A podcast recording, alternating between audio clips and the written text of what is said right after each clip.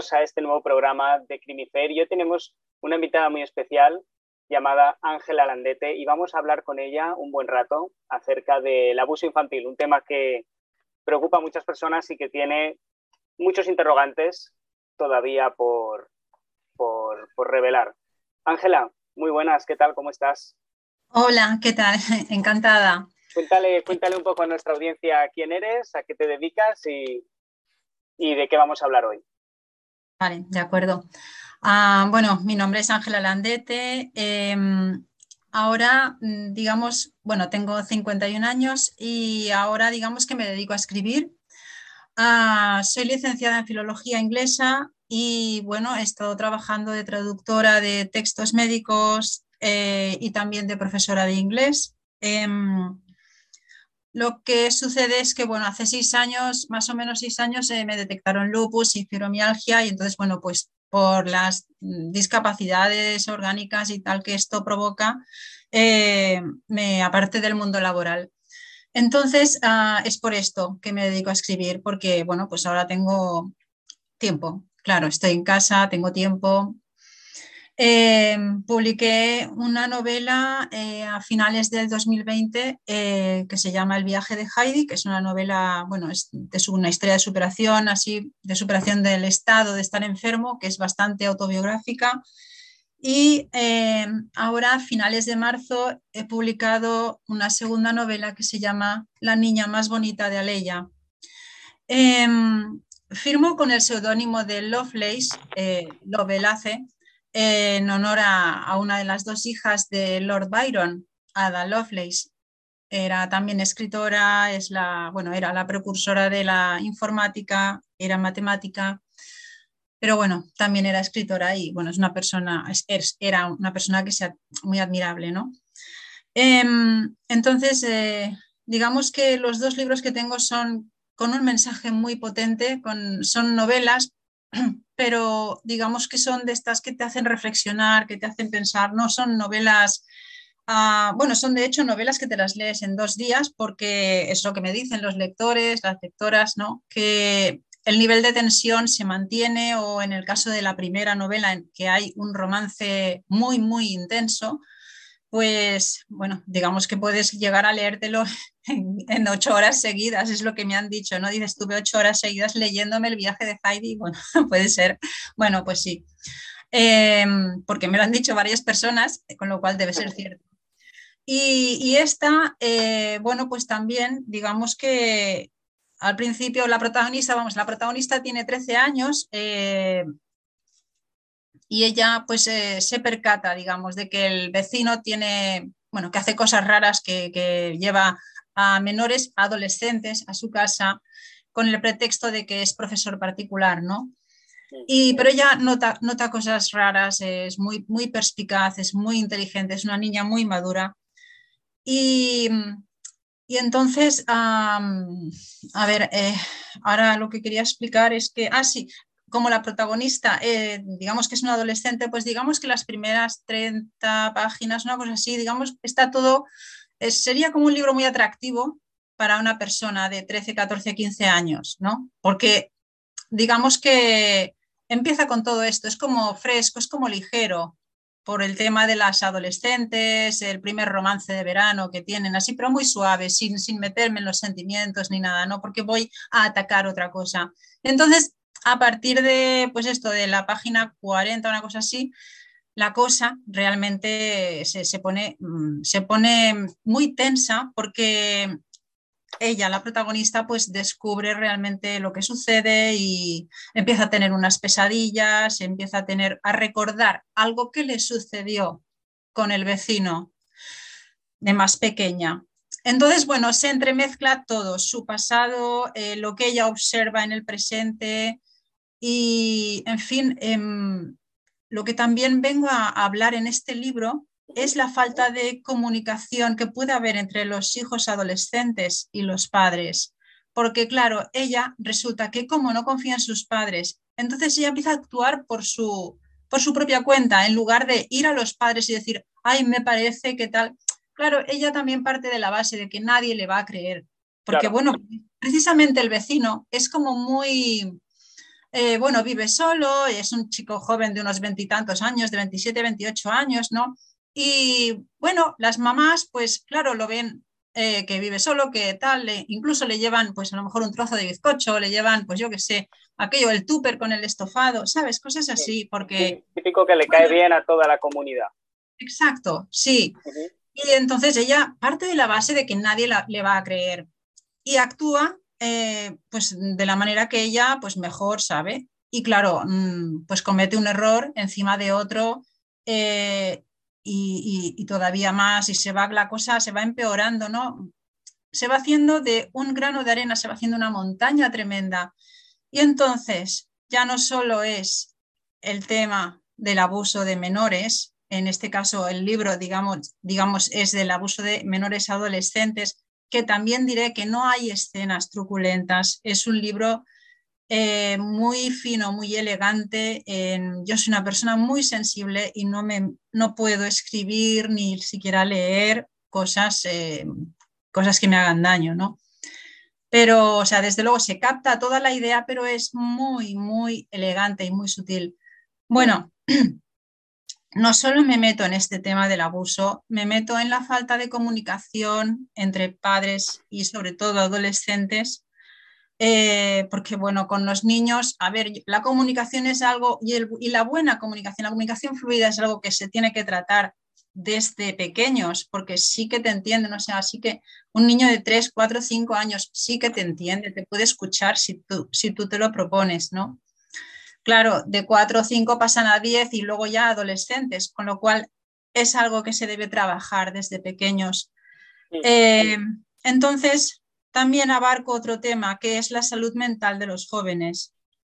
Claro, eh, es curioso, pero yo cuando, cuando, en mis 10 años que estuve de profesora, pues em, dos menores, bueno, esto sucede, dos menores decidieron apagar su vida eh, sí, bueno, pero esto no es nuevo, quiero decir, seguro que vosotros conocéis una historia, quiero decir, todo el mundo conoce alguna historia terrorífica de estas, ¿no? Que dices, ostras, ¿cómo puede ser que una persona de 14, 15, de 16, o sea, un menor adolescente, decida que no tiene solución, que no tiene a nadie con quien hablar? Es muy fuerte, sí. Es, muy fuerte, es, es mm, ¿cómo te diría? Es algo que es eh, aterrador desde el punto de vista en que, desde el punto de vista que indica que algo falla en la sociedad, algo grave. O les estamos dando demasiado, o hay algo que no les estamos dando, o... Quizá, algo, que has, algo que has comentado antes, ¿no? Que los adultos es como que aniñan demasiado a los niños, no les hacen caso porque sienten que todo lo que diga el niño o la niña, pues, como que va a ser una tontería, como no sabe de la vida todavía, no sabe nada de eso, quizá también les, no sé si llegar a decir que les perjudica, pero al menos mm, no es una forma adecuada de protegerles, porque se rompe ese vínculo comunicativo que has mencionado antes. Claro. Sí, eh, bueno, yo, mira, cuando, cuando trabajaba de profesora tenía, bueno, tenía tres tipos de, tres tipos de grupos, ¿no? niños, adolescentes y adultos. Y es alucinante lo que llegué a aprender con los adolescentes. Em, claro, me recordaron a cuando yo era adolescente. O sea, es curioso porque ninguno de ellos confiaba en sus padres. ¿Ninguno? Eh, sí, dime, dime. ¿Cómo? Ninguno de ellos. No, o sea, a ver, por ejemplo, me comentaban algo, me comentaban algo a mí porque yo era una profesora, porque yo no era ni madre, no les iba a juzgar, ¿no? Digamos, pero cualquier cosa algo que hicieran el fin de semana, porque, por ejemplo, la primera clase de la semana siempre empezábamos hablando en inglés del fin de semana, ¿no? Y si comentaban algo así un poco es que, me, que me escandalizase, ellos siempre decían que eso, porque yo preguntaba, pero bueno, ¿y tus padres dónde estaban? O todo No, no, no, los padres no estaban, los padres estaban de viaje y los niños estaban en casa solos. Niños, me refiero a esto, ¿eh? adolescentes. Y, y, son eh, cosas que jamás se las dirían a sus padres. Y dices, ostras, claro, y yo pienso cuando yo era adolescente, claro, mm, es diferente porque yo no tenía la tecnología que ellos tienen, que esta es otro, es otro tema a añadir todavía. Otro factor, porque bueno, tú, a ver, de hecho sin tecnología puedes incendiar la casa si te lo propones. o no, o sin proponértelo por un accidente tonto, ¿no? Puedes incendiarla. Pero claro, la tecnología hoy día, pues, eh, bueno, hay muchos casos que salen, ¿no? En, las noticias, pues, de ciberacoso, de, de, personas en esto, en las redes sociales, ¿no? Pues que empiezan con el TikTok, las niñas jovencitas y a lo mejor conocen a alguien que se hace pasar por otra persona que no es, en fin, cosas así, ¿no? Esto está a la orden del día. Luego, ya no solo esto, el tema de la... A ver, em, mi libro, mira, eh, tiene como dos, lecturas. Tiene una lectura para las, yo creo que se lo podrían leer, o, yo ya no te digo mi libro para venderlo, o mi libro o uno que fuese similar. Eh, toda niña a partir de primero de la ESO se lo debería leer. ¿Por qué? Porque es una advertencia, es una manera de decir, em, eh, si te sientes invadida emocional o física, física, por supuesto, física o emocionalmente, o sea, solo que te sientas invadida emocionalmente, eso indica que algo no va bien. Hmm. Tú no tienes, no tienes por qué sentirte invadida emocionalmente de manera que te digan, que te, que, no sé, que te amedrenten, que te mm, amenacen, que te hagan, eh, ¿cómo se dice?, manipulación emocional. O sea, en cualquier momento que una menor nota algo así, se siente incómoda, ya debería apartarse de esa situación. Entonces, como la protagonista tiene 13 años, pues, y bueno, y hay mucho diálogo con su amiga del alma, ¿no? O sea, con ellas las dos viven una aventura, bueno, pues, bueno, horrible, que les marcará para siempre, pero bueno, en fin, o sea, es, una aventura que de la cual se puede sacar mucho jugo, se puede sacar mucho provecho y una muy buena lectura, yo creo, ¿no? O sea, de, esta historia. Entonces, eh, para las adolescentes yo creo que es genial por eso. ¿Por qué? Las protagonistas son adolescentes. Claro, para los padres luego está toda la otra versión. Eh, la niña se mete en un follón legal tremendo y entonces eh, hay todo un tema que ronda la ley del menor, eh, bueno, todo un tema legal, ¿no? Porque hay un crimen y hay una historia y tal. Y bueno, de ahí abarco cómo se sienten los padres cuando, digamos que la novela llega al clímax de lo que llegan a hacer las niñas, ¿no? Eh, o de lo que pretenden hacer, mm, cuando llega ese clímax, los padres se dan cuenta del horror en el que están metidas sus hijas y que ellas no se han percatado hasta ese momento. Y entonces, precisamente para más Inri, la madre de la protagonista es psicóloga y es una buenísima psicóloga en el gabinete.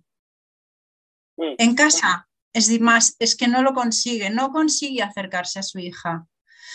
Y esto pasa, esto pasa. O sea, a ver, yo, por ejemplo, sin ir más lejos, yo era profesora y me resultaba muy difícil darle clases a mis hijos. ¿Por qué? Porque hay, no hay esa barrera maestro-alumno, porque son mis hijos y porque me, cuesta. ¿Cómo, o sea, ¿Cómo puede ser que tú no entiendas esto cuando llevo hablándote en inglés desde que naciste? No, no lo entiendo. Entonces, claro, esto me irrita. Bueno, pues algo similar, ¿no? Eh, la madre pues no, no puede hacer de psicóloga en su casa. No puede, es muy difícil. ¿Por qué? Hace de madre, obviamente. Eh, de madre y bueno, cada uno, pues yo soy madre de tres hijos y, en fin, eh, puedo asegurar que como madre, yo creo que todas hacemos lo mejor que sabemos, ¿no? Y como padres también. Eh, pero siempre hay algo en donde la pifiamos. Siempre, siempre, siempre. Inevitable, inevitable. Es inevitable. Es inevitable, somos humanos y bueno, yo creo que estamos en un constante aprendizaje, ¿no? Eh, bueno, en fin, eh, vengo a dar una lectura para, los padres, ¿no? Que dices, o sea, que te plantees, ¿realmente sabes lo que está sucediendo en la habitación de tu hijo? ¿Realmente sabes? Mira, yo os voy a ser sincera y os digo que tengo tres hijos, ¿no? Uno de 19, una niña de 10 y un muchacho de 16, casi 17. El de 17, digamos, es el que entraría en este espectro ¿no? de adolescente, porque el otro es, adulto, a ver, ya, ya, no, fin, ya no entra dentro de adolescente, y la otra es niña. El mediano es el adolescente. O sea, yo realmente no sé lo que hace en su habitación. Entro mil veces, entro llamando a la puerta, entro sin llamar a la puerta, y siempre tiene tiempo de poner la pantalla en el Google. En la pantalla, sí. Siempre está en Google, siempre. Muy curioso, siempre está buscando, ¿no? O sea, pero no, pero en Google sin buscar. Quiero decir, Google limpio, como si lo acabara de empezar. Y, y, yo estoy segura de que estaba haciendo, pero ¿qué estás haciendo? No, estoy estudiando, no, estoy, acabo de... ¿Qué hago? ¿Le pongo una cámara? Eh, no puedo hacer eso tampoco. A ver, yo pienso que va todo bien, pienso que va todo bien, el niño va bien familiarmente, escolarmente, con lo cual deduzco, a ver, el 90 y pico por ciento de niños pasan por esa fase ¿no? de secretismo, de que no quiero que sepas lo que hago o a quién estoy buscando, y todo va bien. Claro, eh, es un porcentaje mínimo de que dices, ostras, eh, que, los, que el muchacho pues acaba realmente mal, mal, en una situación catastrófica. Esto tampoco suele pasar. O sea, a ver, ¿cómo diría? Eh, no, creo que sea la norma, ¿no? La norma yo creo que es que las cosas vayan más o menos bien, más o menos aceptablemente bien, ¿no? Sí, afortunadamente sí. Al final es, un debate ¿no? que siempre, siempre se tiene. De hecho, en, criminología se dice o se utiliza esta expresión para cualquier cosa que se pueda prevenir, ¿no? Y es que la prevención, si se quiere, puede ser hasta infinita. O sea, la barrera de prevención puede ir adelantándose cada vez más, cada vez más, ¿no? y, encontrar el equilibrio puede ser realmente complicado, complicado de verdad. Sí, pues a, ver, em, no lo sé, o sea, por lo menos, a ver, donde yo vivo, que vivo en un, en un municipio, bueno, de Barcelona, en el Masnou, o sea, que es bastante, a ver, em, la mayoría es gente trabajadora, es gente, pues digamos, del gran rango normal, de la normalidad, ¿no? O sea, ni, no hay ni, ni gente de lo más, que dices, bajo, ni gente de lo más alto, o sea, es gente normal. Em, y lo que vengo a decir, bueno, precisamente la niña más bonita de Aleya, eh, Aleya es el pueblo de al lado, que Aleya sí que es un, es sí que es un lugar, es un pueblo mucho más pequeño que el Masnou, pero sí que es más, más gente más acomodada, ¿sabes? Más... Y, y lo que también quiero explicar con esto es que estas cosas pasan en todas partes, en todas las familias. O sea, no necesariamente ha de ser una familia que por lo que sea esté desestructurada o, sin, pues con una situación financiera nefasta. No, estas cosas pueden pasar eh, en cualquier familia en cualquier familia. Es cuestión de tener una mala decisión, eh, cometer un error, y esto puede pasar en cualquier familia. Em, no sé, y, vengo, ya te digo, o sea, es un libro de 300 páginas, pero toca muchas cosas, toca muchas cosas, ¿no? Y por supuesto, o sea, el tema principal, o sea, el título, La niña más bonita de Aleya, es lo que, es lo que el tema principal es el abuso, ¿no? O sea, es lo que les dice el, muchacho este adulto, que es un, no deja de ser un joven porque no llega a los 30 años, eh, es lo que le dice a las niñas para engatusarlas, entre otras 100.000 cosas. ¿no? Dice, eres la niña más bonita de Aleya y ellas, como tienen 12, 13, 11 años, pues son crías, se lo creen, se lo creen y bueno, claro, pues eso, son mentes inmaduras eh, al lado de pues un hombre que sabe perfectamente lo que hace, un hombre maduro mm, con maldad intrínseca y, bueno, eh, pues que las manipula por completo, las manipula. Claro, eh, el hecho de haber escogido, esto no está, basado, no está basado en hechos reales, todo lo que, digamos que es todo, es todo ficción, ¿eh? pero también hice al, al, joven, o sea, digamos al abusador, lo busqué Mm, por debajo de los 30 años para hacerlo ligeramente atractivo para las jovencitas. Claro, porque si es una persona de mucha más edad, ya les, ya les provoca rechazo, seguramente, por la gran diferencia de edad, porque podría ser su padre. Pero claro, este hombre, que es un hombre adulto, pero que sigue siendo joven, que tiene un atractivo, pues para ellas, eh, pues es como, y esto yo, yo, yo lo sé, o sea, lo sé porque también lo he vivido, ¿no? Em, yo recuerdo cuando yo era jovencita, eh, con 14 años o así, o sea, que a lo mejor un chico de 22 años te dijera qué mona eres, oh, te hacía sentir, dices, ostras, caramba, un chico mayor se ha fijado en mí, eso es que debo ser realmente especial. Y esto era algo que me pasaba a mí, le pasaba a todas. O sea, quiero decir que era diferente que cuando un chico de la misma edad nos decía qué mona eres. Era muy diferente, o sea, era mucho, tenía mucho más peso que nos lo dijera una persona algo, algo mayor. Entonces, bueno, está todo, digamos, basado en, bueno, mm, por supuesto, mis creencias, ¿no?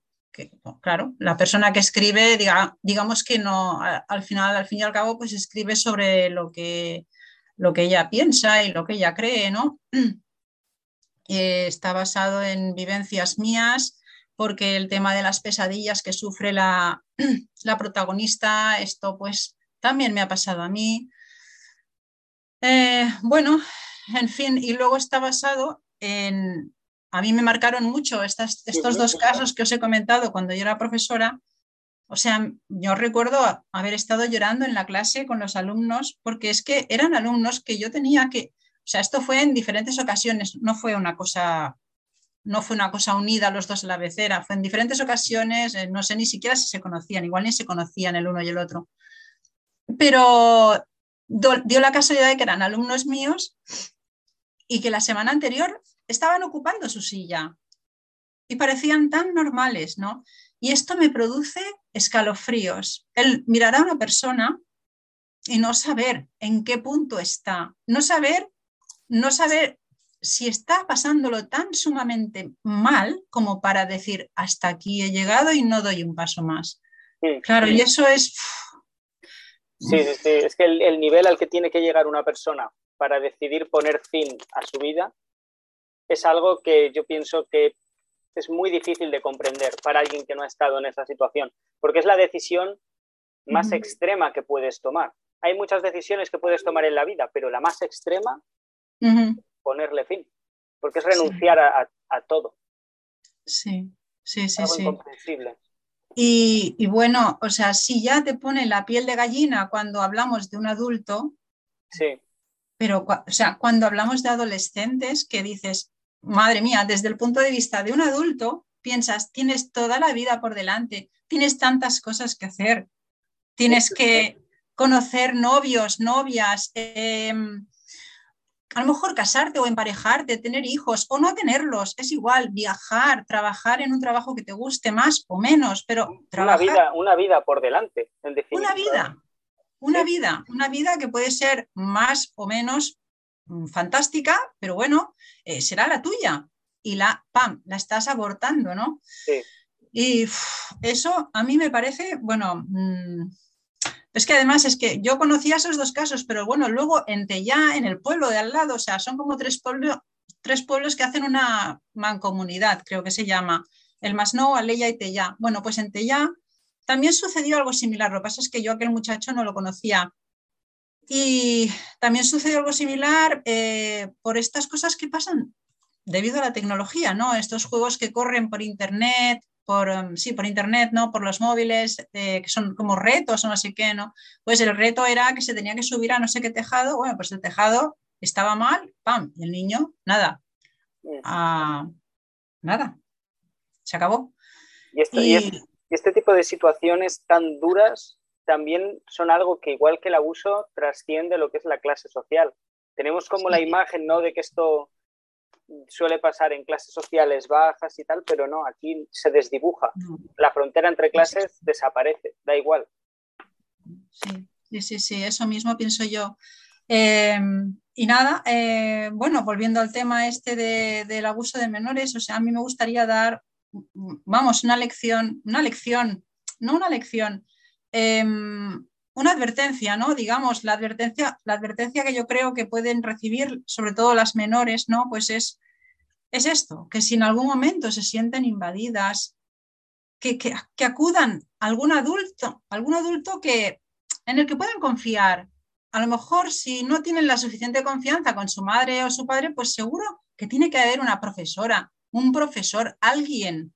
A ver, la mayoría de adultos también son buenos, al igual que la mayoría de adolescentes, eh, en las habitaciones de los adolescentes, en la mayoría de casos, todo va bien, yo creo. No, o sea, la normalidad es que todo vaya más o menos bien. No, no, quiero decir que sean 10 excelentes, o sea, no, que vaya bien, pues que no, se metan en follones graves, ¿no? Y los adultos, pues la mayoría somos gente decente, la mayoría. Entonces, tiene que haber alguien en quien puedan confiar. A las malas, si no confían en nadie, que, se vayan al, ambulatorio, a hablar con algún médico, no lo sé, con, con alguien, con la policía, no lo sé, con quien sea que puedan, que les inspire un poco de confianza, ¿sabes? O sea, eso, pero, pero que no se lo callen, que no se lo guarden, que no lo soporten, ¿sabes? Eso, es lo que, eso es lo que quisiera, es la lectura que quisiera darle a la gente joven. Y a la gente mayor, pues me imagino, a la gente mayor me refiero a gente de mi edad, ¿no? Que son padres, madres de adolescentes. Pues bueno, eh, lo mismo que me podría decir a, mí misma, ¿no? Eh, bueno, intentar vigilar un poco, intentar acercarte a tus hijos adolescentes sobre todo, ¿no? Porque bueno, porque están en una edad, pues esto, que pasan muchas horas encerrados en su habitación, se camuflan en que tienen muchísimos deberes, una cantidad de deberes brutales que no tienen nada que ver con los de primaria. Mi hija de primaria está en quinto y está todo el día en el comedor conmigo, hace deberes, los hace a mi lado, quiero decir, pero en secundaria ya pasan a su habitación, eh, el ordenador lo necesitan hasta para ir al cuarto de baño, porque así se lo piden en el colegio, en el instituto en el colegio donde sea. Y claro, necesitan una intimidad que también va con la adolescencia, una intimidad emocional. En resumidas cuentas, que llegan del colegio y se tiran toda la tarde en, pues encerrados en la habitación. Entonces, bueno, es lo que yo también intento hacer, ¿no? Acercarme un poco más a mi adolescente. Intentarlo por lo menos, de manera que si algo se torciera, pues por lo menos haberlo intentado, ¿no? Que no, a ver, en, mi caso yo creo que no, creo que mi muchacho va todo genial, pero, o sea, a ver, en caso de que algo se torciera, que te quede la, la, bueno, la satisfacción, no, la tranquilidad de decir, creo que lo he intentado, ¿sabes? Un poco esto, saber qué pasa detrás de esa puerta o intentarlo. Es una edad tan complicada porque los que antes eran unos referentes, que son en este caso los padres, pasan a ser lo que el menor, digamos, mm, puede llegar incluso a rechazar, ¿no? Y centrarse más bien en su grupo de iguales. Y esto es, algo que depende de una única variable y es la condición de ser padre o madre. Es, muy difícil superar eso, pero por suerte a veces siempre hay otra figura, un tío, una prima o algo, que sí que genera esa confianza o esa cercanía. Ese tipo de figuras sí que pueden a lo mejor ayudar a, que esa comunicación exista y no se pierda. Sí, yo creo que tiene, tiene que haber alguien, porque es lo que pienso, ¿no? Pienso que la mayoría de adultos somos personas decentes, eh, más o menos simpáticos, pero al fin y al cabo personas decentes. Eh, ahora, al mencionar la familia, también, bueno, eh, me ha venido a la mente pues otra, otro factor, ¿no? Que es en el tema este de abuso, pues en, muchas, en muchos casos, en la mayoría de casos, ¿no? Pues es alguien interno en este caso, en el caso de mi novela, es un, profesor externo, un profesor particular, una persona de fuera de la familia. Pero sí que es cierto que en la mayoría de casos, pues es alguien que tiene el, alcance suficiente, ¿no? O sea, pasa las horas suficientes con este menor o con esta menor. Claro, pues un padre, un tío, un hermano mayor, eh, en fin, eh, es, es, una desgracia, pero es así.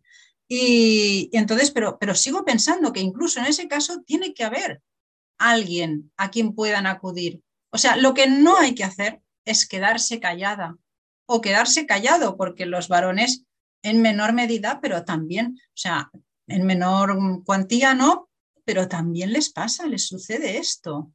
Ya lo creo. Entonces, bueno, pues es, un poco sobre todo esto, ¿no? Que, que, que no se queden callados, que acudan a alguien, alguien tiene que haber. No pueden estar solos, no, puede, no puede ser que se sientan solos de esta manera. No lo, es que no lo sé. Yo creo que si mirasen un poco más allá, si, si, si intentaran salir un poco más de, de, de, de este espacio mental en el que se están agobiando, porque muchos adolescentes acaban agobiándose en su propio mundo y llegan a un punto de no retorno, o sea, si abren un poquito la mente, encontrarán que hay ya no solo una persona, sino muchas a las que pueden acudir. Lo que pasa es que se tienen que parar a pensar No lo sé.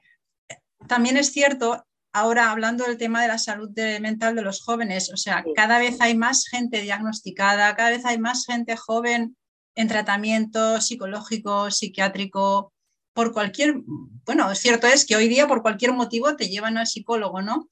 Pero bueno, es cierto también que, hay mucha gente diagnosticada de mil cosas. Entonces, claro.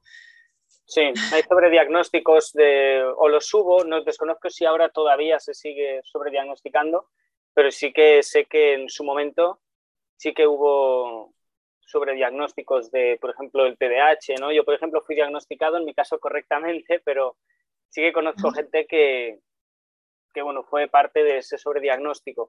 Desconozco eso, hoy en día se continúa, pero, no lo sé, porque yo, yo, yo, no, soy yo no soy psicóloga, yo soy escritora ahora y, en fin, me dedico a las letras, pero todo esto, todo esto, lo que escribo y lo que digo, digamos que está basado en mi opinión, en las cosas que he visto, en las que he vivido, en las cosas que han sucedido a mi alrededor, en las noticias, ¿sabes?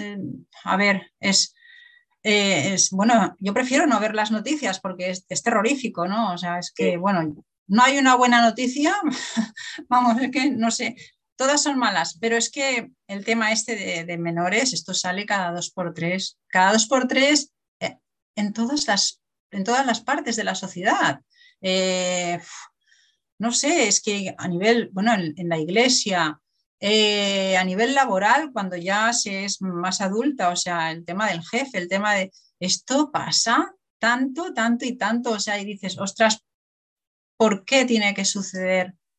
¿Y por qué tenemos que quedarnos calladas? No sé. Eh, tiene que haber alguna otra solución que, que no sea el quedarse callado y el llegar a un punto de no retorno, ¿no? De que el agobio sea tan sumo, tan, tan terrible que desees acabar con todo. No se puede llegar a ese punto. No, no, no, no debería ser así. Desde luego.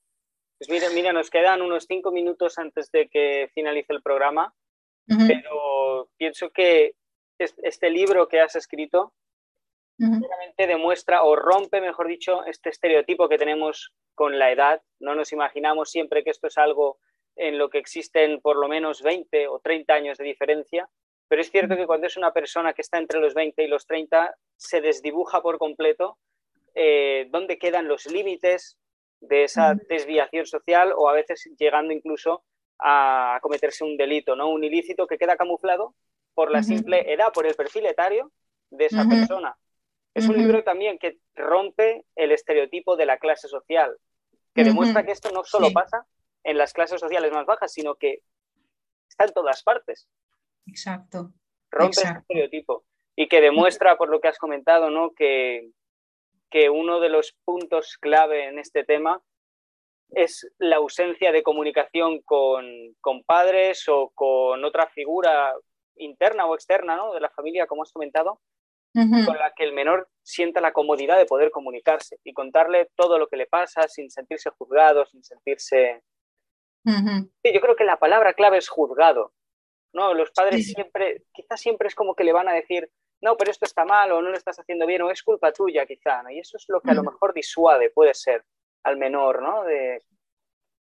Sí, sí, sí, puede ser, puede ser.